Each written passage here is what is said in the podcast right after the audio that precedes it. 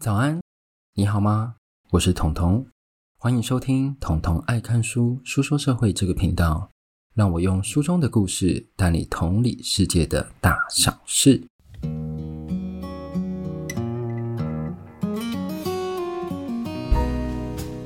好，今天来到我们的第八十三集，首先要跟各位讲，嘿，大家我回来了，对，我终于回来了。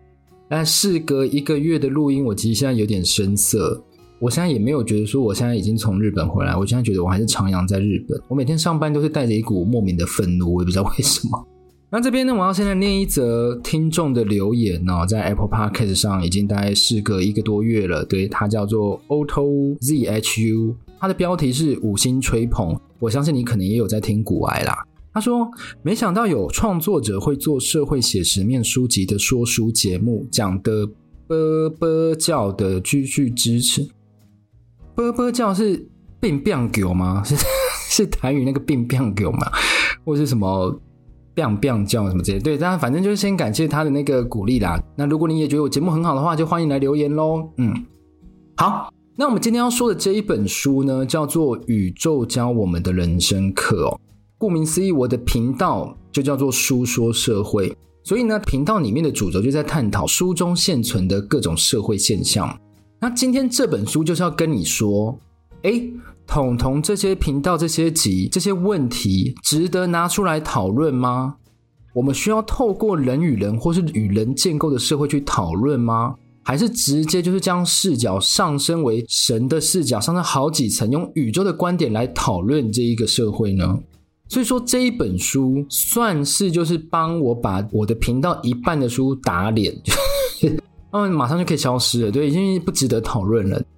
好，先来介绍作者 Neil deGrasse Tyson，他是一个美国天文学家，他专精宇宙学。我觉得专精宇宙学超酷的。就比如说你在大学，人家问你说：“哎，你主修什么？”我说：“我主修经济。”或者你主修什么？主修历史。然后你就跟他讲说：“哎，你主修什么？我主修宇宙。”听起来好像什么复仇者联盟之类的，对。然后本身呢，他念到博士，在念到博士后的时候呢，他突然觉得说，不行，我不想再闷在一个实验室里面孤独的做研究，我想让各位，就让社会大众知道说，哎，我们现在所处的地球在这个宇宙里面有多美。所以他就开始转型，他的转型就是开始向大众去推广天文学，他变成一个科学传播者。那他因为变成开始露脸了嘛，变科学传播者，因此开始闻名美国。然后他就获得了美国国家航空暨太空总署杰出公共服务奖章。我不知道这奖项要怎么拿到，很厉害。在二零零四年的时候，然后他接着又拿到美国国家科学院杰出公益奖章。在二零一五年的时候，他甚至在二零一一年的八月五号，他有一个新，他有一个节目叫做《宇宙大探索》。它是什么？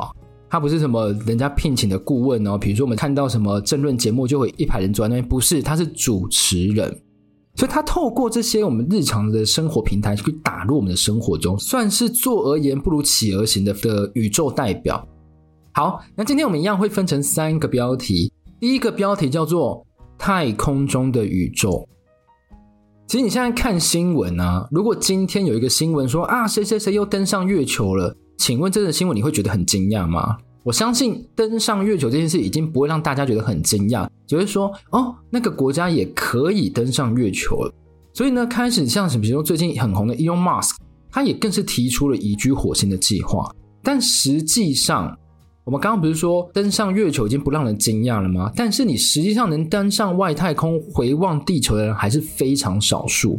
所以他就说，因为他本身有这样子回望过，他说。其实你这样子上去后，你看过地球，你就会发现地球上就只有一个人类的部落，其他一些将人类分门别类的框架，其实你都看不到，像是国界啊、政治啊、语言啊、肤色啊、宗教的冲突，刹那间根本其实都没有必要去讨论。所以呢，其实我们这一集就先到这里喽。好啦，在开玩笑，但是我一度真的，我一度就真的就卡在这里，我大概卡了四天吧，因为我发现，哎。好像就这样子诶，就差不多就讲完了。就是他用宇宙人生观来探讨这件事情，但其实还是有很多细目值得我们去做探索。在一九九零年的时候，一个航空家一号探测器，它在穿越了海王星的轨道后，海王星就在天王星和冥王星的中间。海王星轨道后，它拍摄了一张地球的照片。然后他就发现地球只占了这张照片的一个像素、一个 pixel 的大小，所以他清楚地告诉我们，地球在这宇宙中多么渺小，而且它只是到海王星，它还没有出银河系。那这里呢，作者就希望透过这个观点，我们每一个人都如果能够以科学家或是宇宙的角度去看世界，每个人的大脑会开始重新评估你生活上所遇到的每一件事情的优先顺序，而且呢，你在面对每一件事的时候，你就会用不同的方式去调整措施。而且他认为，因为他本身是宇宙学家又是科学家嘛，科学应该是建立在客观和真理，而不是信仰体系上。我这边不是要攻击那些有信仰的人，但是呢，信仰不能取代我们用科学去思考这件事情。进而这个观点再扩张，就是他认为真理不应该是只有一种定义。每一项事情都应该会有两种定义以上，这概念又回到我们刚刚讲到，我们都在同一个地球上，我们都是地球村的人，意见分歧是相当重要的事情。每一个人都应该有权利去保持自己完整的看法，你不需要因为别人说了什么，然后你就去改变，不用人云亦云。每一个生物都有自己的生命节奏，不需要去嫉妒啊，或者去想要说变成别人。那为什么会先提这个怕呢？那代表是这个怕影响我思考是很重要的部分，因为我一直以来会很频繁的把自己去跟别人比较，然后就会觉得说，为什么，比如说他的 podcast 这么多人听，为何就是比如在工作上说，为什么他好像不用做什么事，他就可以加薪？为何我家没有那么有钱？什么等等之类，一连串的一连串都是在比较、比较、比较、比较，然后这些念头一直在消耗我们自己本身的能量。你想想。我一直在比较，一直在比较，但人家知道吗？人家也不知道，人家就是过好自己的生活，但是他不知道说你正在因为他的事情而你在自我内耗消耗，进而你就越过越糟。对，所以呢，我如果掉入这个泥淖中，就开始去跟别人比较，比如说为什么我走路，他开车，什么什么，我就会开始换个方式思考啊，反正我们都是生活在地球上，都是人呐，所以就是也没差。然后这个念头呢，要怎么练习？我跟各位分享一个我自己的思考的小小的想象，这想象就是，我就把每一个人的生命，因为大家都是有始有终嘛，因为现在没有什么长生不老的人，所以基本上他都是有起点有终点。我就把每个人的人生想成热压吐司。你想说，嘿，什么是热压吐司？现在 Seven 已经有在卖，但如果你有去过泰国，你就知道泰国 Seven 就是疯狂会有很多热压吐司。然后你去爬那些泰国的旅游文，都会说：“哎，你一定要去吃当地的热压吐司。” OK，那热压吐司呢？我自己觉得就是一个人的人生。我们现在，比如说我们在嫉妒某个人的时候，这都是那一个人的人生某个节点的横切面。那我在嫉妒他的时候，搞不好只是因为他的这一面比较厚一点。我是这样想，那就是啊，他就可能我刚好看到他比较厚的那一面。所以呢，那我就开始想说，反正我们随着时间在往前走，我们每一个人都会走到边边，那边边就剩什么？白吐司，就你跟我也没什么差别，反正都快要死掉了，都免不了经历死亡。然后再结合作者想要告诉我们的，地球在整个宇宙中有多么渺小，我其实觉得啦，这样子思考、反复练习之后，我就会比较更坦然去面对一些事情，但是。有时候还是会忘记，有时候你那个情绪一来，你就是直接有千头万绪，就是一直直直的往非常负面的方向走。但是呢，你就要适时的让自己回来，反复练习，这样才会有一些进步哦。好，接下来就是第二个标题，第二个标题是人啊，什么最麻烦了？前面不是有讲到吗？人类用了很多框架去分类，像比如说国界、政治、语言、肤色、宗教，也许是，也许是因为这些框架。人类才经历现在死亡率最低的时期，但是就是正是因为有这些边界和框架，才会造成我们每一个人都有如此多的偏见。对啊，所以这边又开始回到我频道的主轴，我们会开始讨论一些社会问题，因为作者在这边有针对几项社会问题去做解释。当然有好几章啦，但是我这边只挑了大概两项来跟各位分享。第一个呢，叫做肉食与素食。那这边我要先跟各位讲，我之前看过一个美国实境秀的节目，然后就看到一个争执，主张就是不能吃肉的素食者呢，他就说：你怎么有办法把死掉的尸体放到嘴里面，还一直咀嚼之后吞下去？真是太恶心，他连想都不敢想。因为他就说，你要知道这些尸体在死之前，它是一个活生生的生物。然后另一位呢，另一位就是没有说一定不能吃肉什么，他就是杂食性，像我们一般人这样子。他说，这些我们吃其他生物都是大自然的自然法则。人作为大自然一环，食用动物，然后排泄出去，然后让植物生长，然后最后达成一个生生循环，一个生物链，是一个相当自然的事情呢。那这边都是他们在争论。其实我觉得一个实境秀节目，然后开始在争论人适不适合吃动物这件事情，是还还蛮特别的。对，尤其是那个节目也不是什么百万小学堂之类的。但我们这边来看看作者他怎么想。他认为大多数人其实都是因为重视生物的感觉而决定什么该吃，什么不该吃。假设你今天你是杂食主义者，你会去吃猫吗？你会去吃狗吗？我想应该不会吧。如果你你就说，哎，我吃过啊，还蛮好吃的。我可以跟你讲，我没有办法反驳你，因为猫也是生物，猪也是生物，鸡也是生物，牛也是生物，狗也是生物。所以你如果只以动物来这件事情的话，它其实猫狗也是可以吃。但是呢，我要跟各位讲，大家不用大家不用紧张，我没有在吃猫狗。但是我要跟各位讲说，我们会决定吃这个生物，很大的部分是取决于生物的反应。假设呢，被杀的生物它有非常激烈的反应，我们就会易发怜悯。像是比如说，你可能现在要宰掉你身旁的猫来吃，或宰掉你身旁的狗来吃，它们一定会叫到不行，或者是你根本没有办法下手，因为狗和猫就是这么可爱。但是呢，鸡、猪、牛这些在宰杀的过程，你根本就没看到。然后我这边还要再提出，你有试着想要为鱼争取过生命权吗？